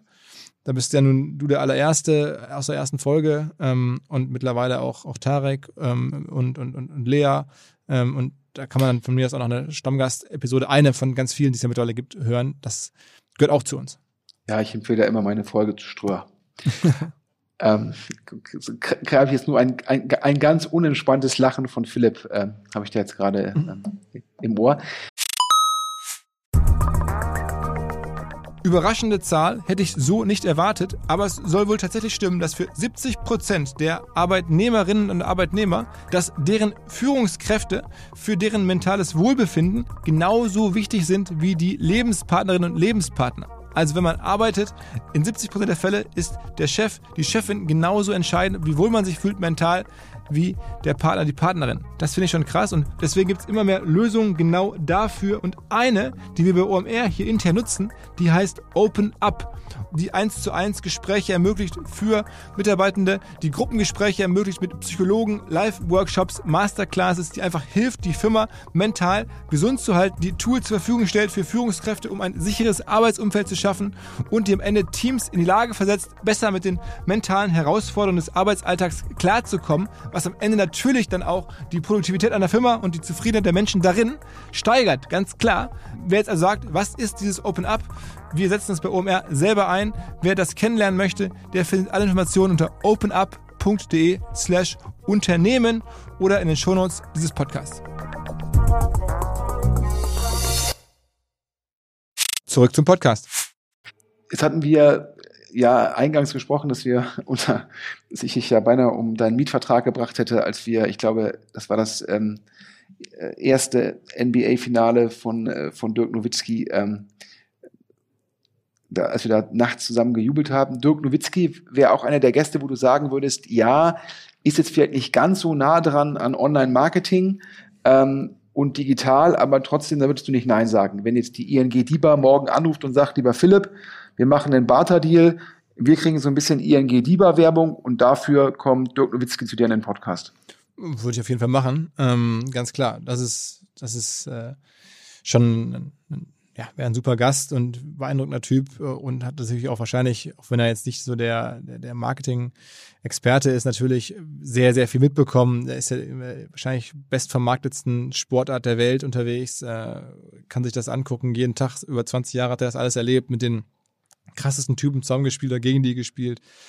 Äh, ja, da kann man natürlich tausend Fragen stellen und das wäre so im Sportbereich sicherlich jemand, aber ich meine, gut, das nächste ist Klopp, der ist ja genauso am Ende. Äh, Hönes, finde ich auch Und ich fragte, warum feiert Klopp eigentlich nicht den, den Premier League-Sieg standesgemäß im OMR-Podcast, oder? ja, ja, genau. Das frage ich mich auch. Nein, aber das sind ja so Leute aus dem Sportbereich, die, ich, ja, also das wäre schon super, äh, aber ja, wir haben ja noch viele Jahre hoffentlich Podcast vor uns. Vielleicht ergibt sich da nochmal was oder kann ich mir vorstellen. Ähm, aber das sind ja alles irgendwie aus der Sportecke. Es gibt auch andere Leute, die ich gerne hätte. Du hast ja die Frage, glaube ich, von LinkedIn genommen, ne? Ähm, welche, welche Gäste nochmal gewünscht sind. Ähm, und es, es, gibt auch bei mir zum Beispiel Hidden Champions, ne, wo ich sage, die hätte ich sehr, sehr gerne. Die Gründer von Naketano, äh, die Marke ist ja mittlerweile eingestellt worden tatsächlich. Aber die haben es dann innerhalb von ganz kurzer Zeit geschafft, eine große deutsche Fashion-Marke aufzubauen, aus, aus, aus Essen heraus. Ähm, mit polarisierender PR oder mit polarisierenden Produktbezeichnungen, die, zu, die dann zu entsprechender PR geführt haben. Unter anderem, das war sicherlich ein Element, aber es war ja nur ein kleineres Element. Die haben ja auch wahrscheinlich sehr, sehr andere clevere Sachen gemacht. Ähm, in Essen ist die Welt klein. Ich kenne die auch über ein, zwei Ecken, aber die wollen einfach nicht sprechen ähm, öffentlich. Nirgendwo. Deswegen ist es schade, aber die hätte ich gerne. Es gibt den so einen Typen, ich vor kurzem im Podcast mit der Lea drüber gesprochen, der macht irgendwie, ist glaube ich in Bielefeld und macht irgendwie Internet-Marketing. Bielefeld heißt das. Äh, unter anderem Eis.de, auch so einen großen Erotik-Shop, verschiedene so andere Geschichten macht der. Die sprechen auch nie öffentlich, würden das nie tun, aber natürlich wäre es ultra interessant, weil die auch wirklich gut sind im Bereich Suchmaschinenmarketing und so. Ähm, ja. Ja, also dann äh, gibt es noch auf jeden Fall ähm, genügend Ziele für die nächsten, ähm, keine Ahnung, 700 Podcasts, dann wäre man dann bei der Rundensumme von 1000. ja, genau. Äh, ist im Kopf, die nächsten 700 Podcasts, bei weiterhin zwei Podcasts pro Woche, das wären ja noch sieben Jahre. Äh, das passt ja letztendlich immer zu dieser Perspektivfrage. Äh, wo siehst du dich? Wo siehst du OMR in fünf bis zehn Jahren? Ist das notwendigerweise sozusagen ähm, weiterhin so eine so, so, eine, so ein Bündel ähm, OMR gleich Philipp Westermeier, Philipp Westermeier gleich OMR? Na, also ich hoffe nicht. Also mir ist vollkommen klar, das muss weniger werden. Die Marke OMR ist wichtiger. Ich muss da irgendwie weniger werden. Ich will natürlich trotzdem in der Firma arbeiten, aber es, wir versuchen seit Jahren schon auch immer neue Gesichter zu entwickeln. Das ist im Podcast-Bereich auch schon ein bisschen gelungen. Da gibt es jetzt Geschäftsführer. Ich glaube, in bestimmten Bereichen stehen auch andere Leute für uns. Also im Produktionsbereich kennt jeder, mein Kollegen Jasper Ramm im Vermarktungsbereich, auch in der Redaktion, meine Kollegen haben sicherlich dort auch mittlerweile ähm, ordentlich Profil aufgebaut. Aber klar, es ist so, dass ich da natürlich auch sehr stark verstehe. Und das versuche ich ein bisschen, ähm, werde ich sicherlich über die nächsten Jahre versuchen, ein bisschen runterzufahren. Es macht einfach Sinn, dass es nicht so sehr abhängig ist von einer Person. Aber es hilft natürlich auch bei Medienmarken, eine Person vorne zu haben. Und insofern ist das sicherlich ein, eine Frage, wie kriegt man das in Zukunft auch nochmal anders gelöst? Ähm, dass es andere Personen gibt, die, die dahinter stehen und auch sichtbarer sind. Und ansonsten, ja, weiß nicht, fünf, glaub, fünf wenn, wenn da mal jemand sozusagen auf der, äh, dir auf der Bühne, auf der OMR-Bühne nachfolgen müsste, dann kommt es, glaube ich, darauf an, welche Note er Mathematik-Leistungskurs hatte, oder? das ist ja unsere alte Diskussion. Du, du glaubst ja sehr stark an, an Noten, an Abi-Note und, und, und stellst ja nach, ne, ich habe ja, du hast ja vor kurzem mal hier eine, eine Jobanzeige quasi eingesprochen für Maschinensucher und so, ich weiß ja auch, dass du ja teilweise dann irgendwelche Logiktests machst mit Bewerbern. Äh, das ist ja seit Jahren so ein bisschen so ein Running Gag. Ähm, das, das machen wir so nicht, ne? Also wir haben auch ein bisschen anderes Business. Ja? bei uns geht es jetzt ja nicht darum, dass wir jeden Tag. Sind, sind die gleichen Einstellungskriterien bei euch wie bei Gunnar und Jan? Die Leute müssen gut aussehen, oder? nee, das auch nicht.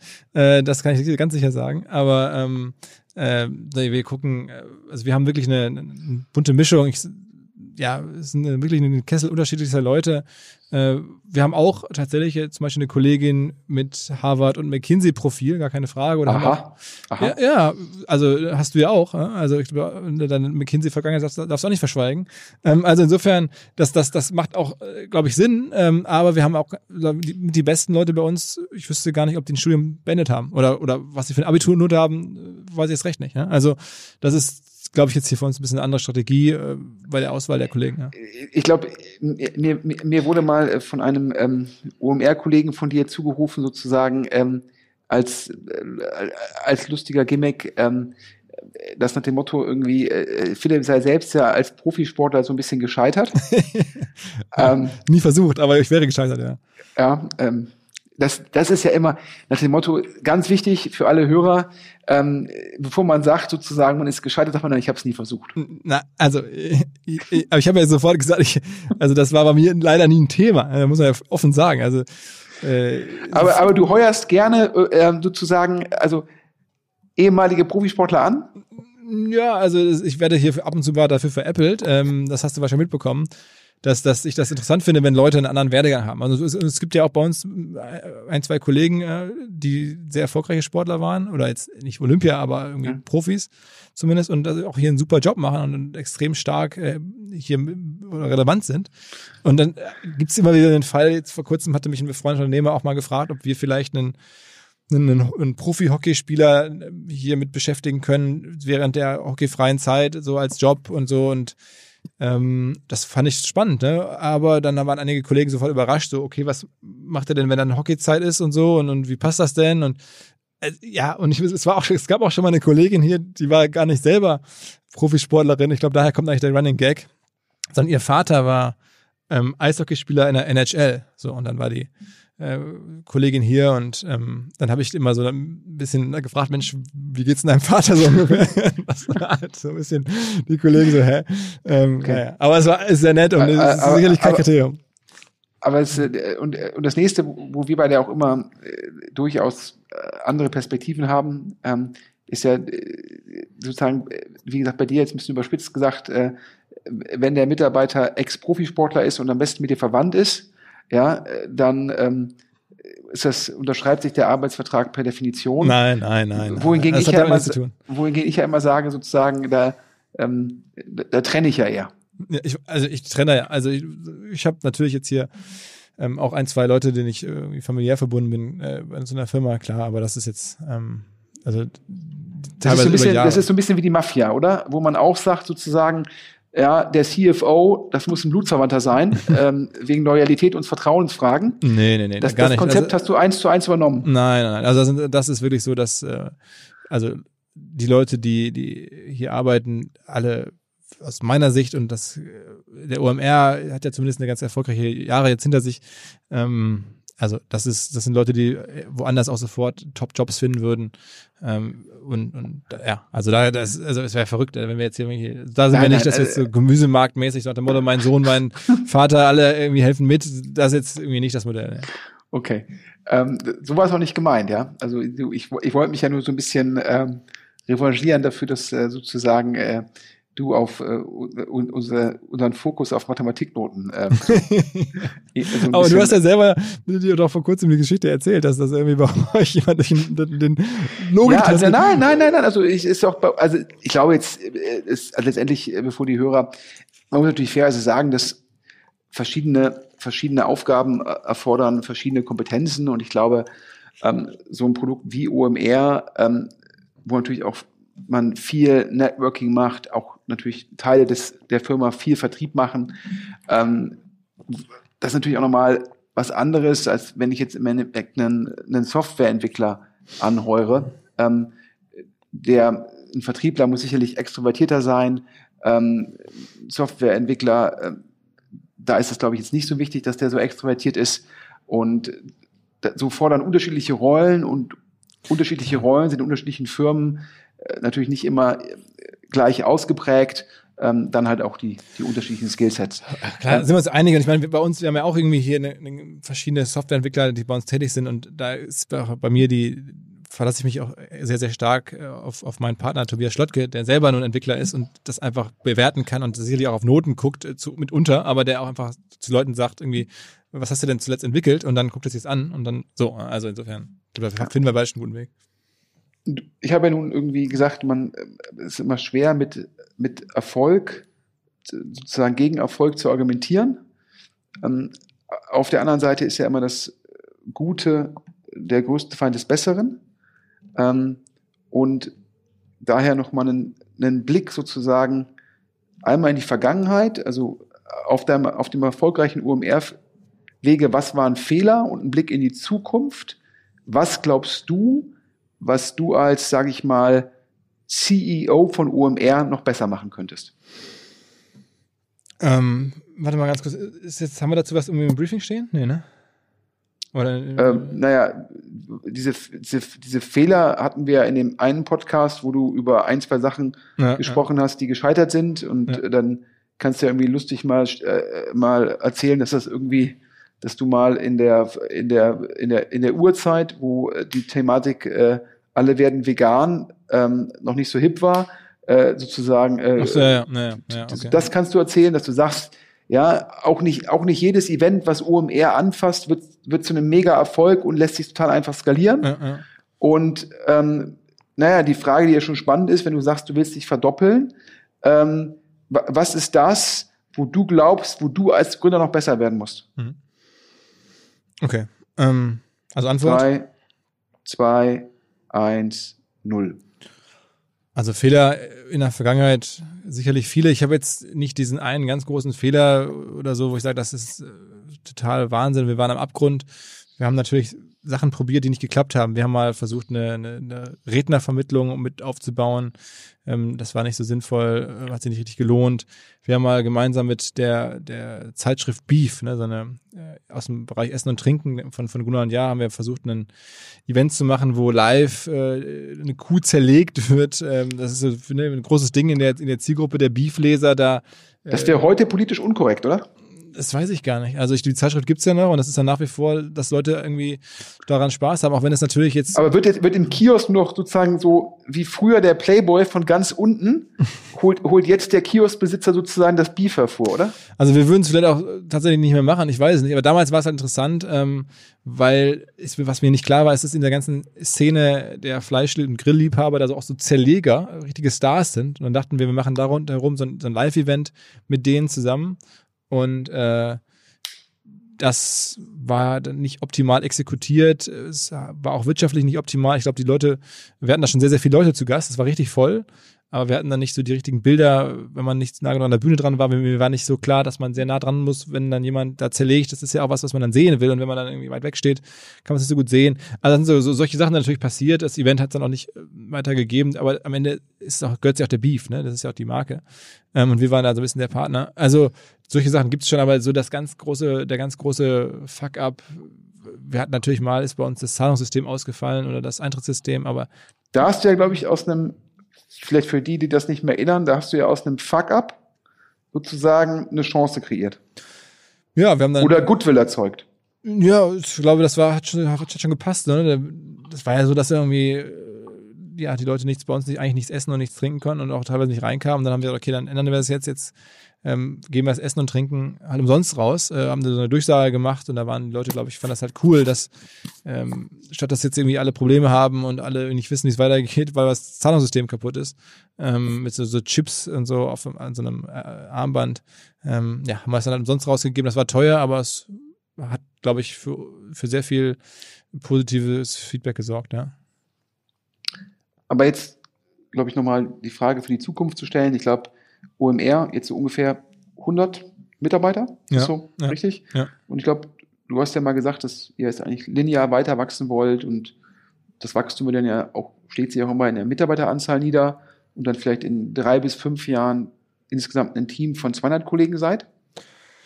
Also glaubst könnte so sein, könnte so, das ist, als Möglichkeit. Aber wenn dem so ist, glaubst du, dass du deinen Führungsstil anpassen musst oder glaubst du, dass du eine Zeitanteilung ändern musst oder dass du noch Sachen besser machen kannst? Also besser machen auf jeden Fall. Ja, ähm, und wahrscheinlich muss ich da reinwachsen. Ne? Also das ist, ähm, es ist, es ist schwer zu sagen. Also ich habe ab und zu mal auch schon mit äh, Top-Managern gesprochen, die irgendwie 10.000 oder 20.000 äh, Mitarbeiter haben oder noch mehr. Und die sagen halt am Ende muss, glaube ich, jeder irgendwie gut sein Umfeld managen können. Ne? Und die führen dann ja auch nicht alle Tausende dann da einzeln. Insofern, ähm, ich weiß nicht, wie das wäre. Bislang, glaube ich, klappt es ganz gut und ich habe hier eine, gewisse Nähe und bin in Sachen einigermaßen drin, so äh, aber wir werden natürlich dann auch, wenn wir da jetzt mehr Leute werden, auch, auch Leute, also was mir am meisten auch Spaß macht, ist ehrlicherweise, wenn meine Kollegen, die jetzt bei uns sind, auch auch mitwachsen. Also wenn dann jemand, der jetzt bei uns anfängt, dann demnächst vielleicht irgendwie einen Bereich leitet oder irgendwie ein Team leitet. Also wenn die Kollegen auch mitwachsen können. Das muss halt dann auch passieren. Das, das wünsche ich mir, das wünschen sich auch viele Leute und das muss dann auch passieren, wenn wir weiter wachsen, ja.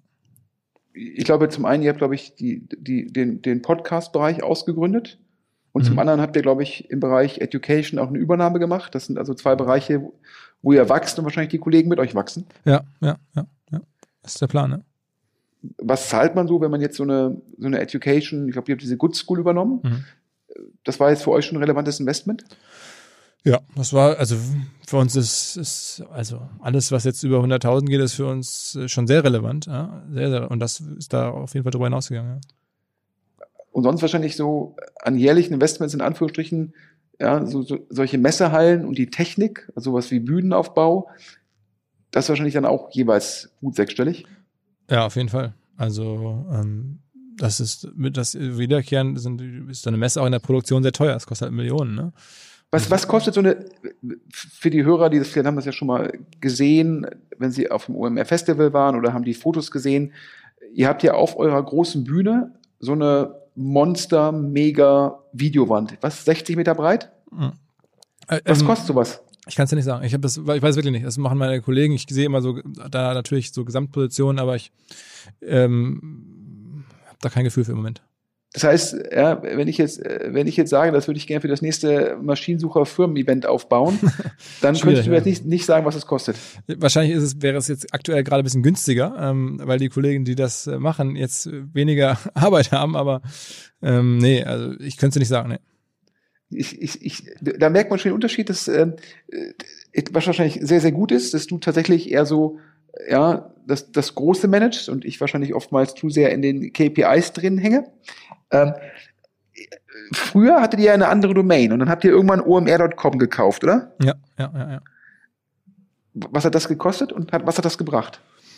Ähm, auch das weiß ich nicht mehr ganz genau. Ich hatte es irgendwie, wir hatten ja Du hast immer sowas gesagt wie 150.000 Euro. Ja, Darf ich wahrscheinlich öffentlich nicht sagen. Es war, ich habe nochmal, weil wir da mal vor kurzem drüber sprachen, äh, nochmal einen Kollegen gefragt und ähm, das war sogar noch mehr. Ich weiß aber nicht genau wie viel, aber es war auf jeden Fall eine, mittlere sechsstellige Summe. Kosten, also ist ja auch klar, es ist eine drei Buchstaben .com-Domain. Äh, es wird auch keiner überraschen, dass es die nicht für 20 oder 50.000 Euro gibt. Das ist einfach so. Da gibt es ja nur so und so viel äh, überhaupt weltweit. Ähm, und das war für uns ein Riesenglück, dass es überhaupt OMR noch bei so einer New Yorker Anwaltskanzlei ohne Projekt, also nicht projektiert gab. Ne, normalerweise sind ja solche drei Buchstaben-Domains eigentlich alle projektiert und dann kannst du die gar nicht kaufen, weil dann sagt ja eine Firma, okay, ist ja meine Firmen äh, Logo und Domain und alles, die verkaufe ich jetzt nicht, egal für was. Deswegen waren wir super happy, dass wir die noch bekommen haben. Und es hat uns, glaube ich, und es hat sich, denke ich, auch gelohnt, kann man ja auch schlecht abschätzen, aber wir haben ja bis dahin, ähm, das war jetzt vor vier, fünf Jahren oder so, haben wir ja mit online-marketing-rockstars.de gearbeitet und das ist einfach äh, natürlich in der Wahrnehmung ganz anders. Ne? Also wenn jetzt irgendwie ich dann eine Mail schreibe an irgendeinen Amerikaner und dann von philipp.westermeier.onlinemarketingrockstars.de, das liest sich ein bisschen anders, wenn man dann irgendwie schreibt von philipp.omr.com und das, das ist, entspricht oder ja, entspricht hoffentlich. Jetzt hast, du, jetzt, jetzt hast du gerade ungefähr 23.000 Spam-E-Mails generiert an philipp.omr.com. Naja. Ja, ich, ich, ich finde, also ich finde die Logik irgendwie ganz gut. Wir heißen ja, die, die Mutterfirma der Machine Seeker Group heißt, ähm, von, von Maschinensucher heißt Machine Seeker Group.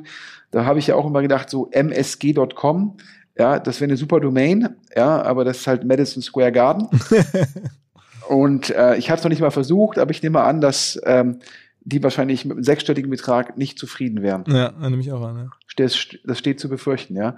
Ähm, ja, zu guter Letzt, ja, wir sind jetzt, glaube ich, auch schon auf einem sehr, sehr langen Inlandsflug. Ja. Ähm, und ähm, du hast ja auch schon von, von, von dir aus angeboten, zumindestens bei Folge 500 noch für Nachfragen zur Verfügung zu stehen. Das ist dann, glaube ich, äh, kurz im Kopf. In ungefähr zwei Jahren ähm, gibt's äh, gibt's dann sozusagen ein paar weitere Nachfragen.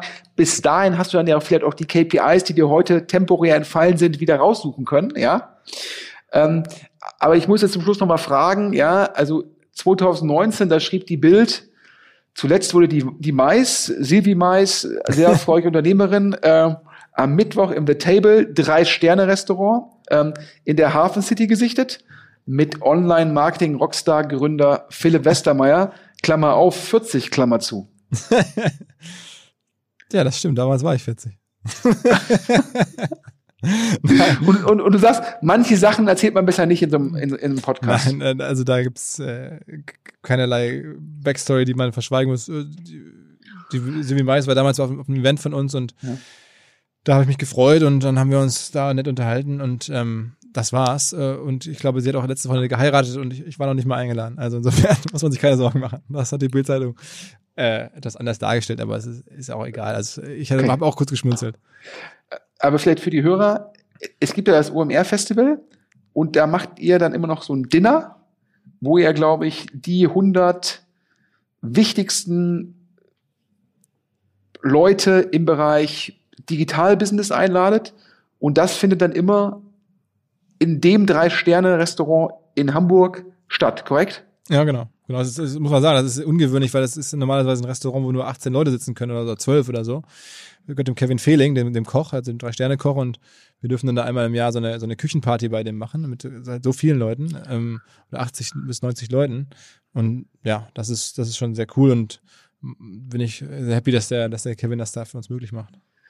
Und demnächst äh, macht es dann wirklich im Telemichel mit Blick über Hamburg. Mal gucken, es dauert auf jeden Fall ein paar Jahre. Der Turm macht ja frühestens 2000, also planmäßig 2023 auf und ähm, ob dann da eine Kevin Feeling adäquate Küche da oben eingebaut ist, äh, das werden wir jetzt mal sehen in den nächsten Jahren. Das wird nicht einfach auf jeden Fall. Ja, Philipp, dann ähm, im Namen aller Hörer äh, zum einen ähm, großen Dank für den Podcast, großen Dank ähm, dafür. Ich glaube, das, glaube ich, muss man auch einfach schätzen, dass die OMR-Podcasts für alle Hörer ähm, kostenlos sind und halt nur über Werbung monetarisiert werden und nicht über eine Subskriptionsgebühr oder ähnliches.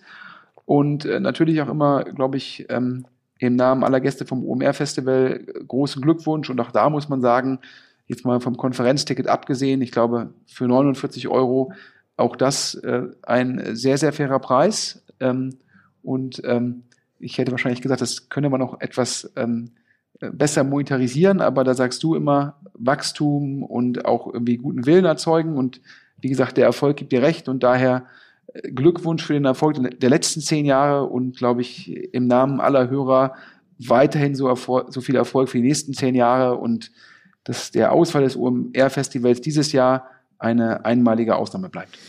Alles klar, ja, vielen Dank. Ich hoffe es auch. Und ähm, dann sehen wir uns demnächst also äh, wieder in der gewohnten Rolle, äh, du als Stammgast quasi. Und da an der Stelle übrigens, ich habe es ja gerade schon mal gesagt, vielen Dank an dich. Du warst der allererste Gast im OMR-Podcast, als wir beide noch nicht wussten genau, was Podcast so richtig ist, außer dass wir mal einen gehört hatten. Ähm, und äh, ja, ich glaube, das hat Spaß gemacht die letzten Jahre, das aufzubauen. Ähm, vielen, vielen Dank ja, war ja von dir irgendwie der richtige Riecher. Ich glaube, du hast äh, inspiriert von Bill Simmons, das kann man so sagen, einem US-Sportjournalisten, der ähm, Podcast in dem Segment aufgebaut hat, jetzt sehr erfolgreich an Spotify verkauft, die Firma The Ringer. Das war so ein bisschen die Inspiration und das hast du dann auf dein Business übertragen.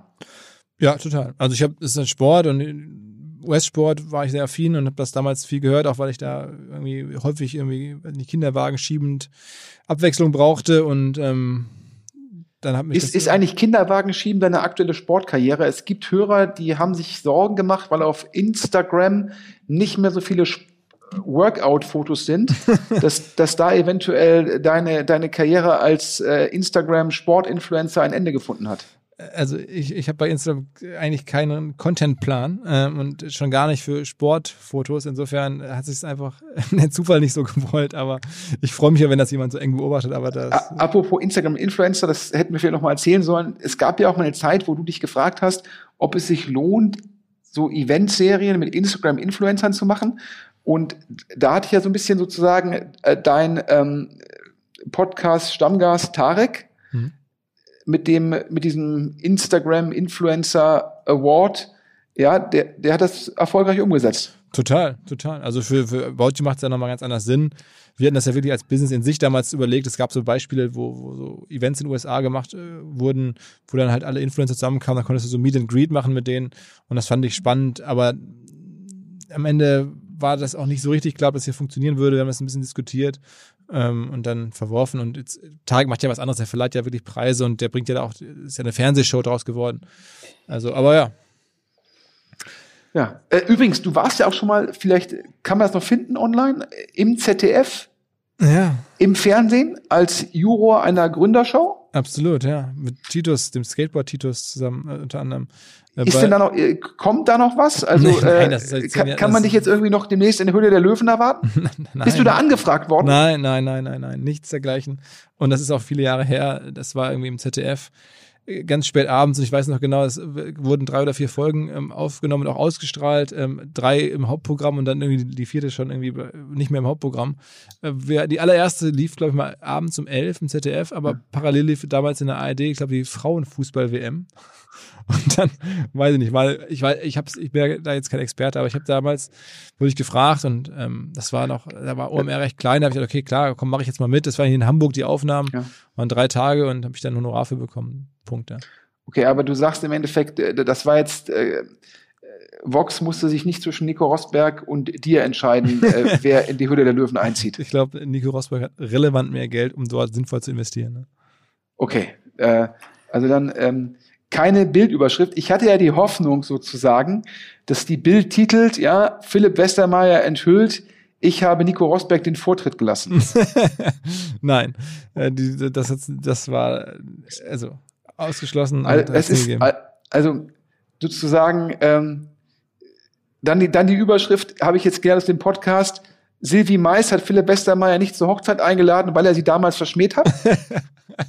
Äh, nein, nein, nein. Auch nicht. Auch nicht. Also wir brauchen jetzt noch so eine knackige Bildzeitungsüberschrift, um diesen Podcast in den sozialen Medien, ja, ähm, in dem Zeitalter der Aufmerksamkeitsökonomie richtig prägnant zu bespielen. Das wäre aus meiner Sicht irgendwie Maschinensucher.de Gründer Sven Schmidt fordert Logik-Aufnahmetests bei allen Firmen deutschlandweit. ich glaube ehrlich gesagt, ähm, das ähm, ist jetzt keine Bildzeitungsüberschrift. Ähm, also äh, dementsprechend, äh, ja, also dann, ähm, ich, ich habe es versucht, ich habe es versucht, aber ich habe auch allen Leuten gesagt, Philipp Westermeier, der der, der ist halt Medienprofi und das ist halt das Problem. Ja, das, ich habe, das habe ich mal in der West Wing, so eine amerikanische Serie, die es schon nicht mehr gibt, aber die ich jedem Hörer empfehlen kann, ähm, wenn man mal irgendwie in den Streaming-Archiven sucht, äh, lohnt sich die. Ähm, und ähm, da habe ich gelernt, never accept the premise of a question. Also sprich, bevor man eine Frage ablehnt, ist es klüger, letztendlich an der Frage vorbei zu antworten. Und Philipp, auch das hast du heute wieder an den Stellen, wo du nichts rauslassen wolltest, sehr gekonnt gemacht. das ist sozusagen jetzt Lob und Kritik in einem Satz. Ja, ich hab's verstanden, ich hab's verstanden. Also daher, äh, vielen, vielen Dank und äh, spätestens bis zur Folge 500 und dann aber wirklich auf den heißen Stuhl. Alles klar, okay. Vielen, vielen Dank, Sven. Ich habe zu danken. Philipp, bis dann. Ciao, ciao, ciao, ciao. Dieser Podcast wird produziert von Podstars bei OMR.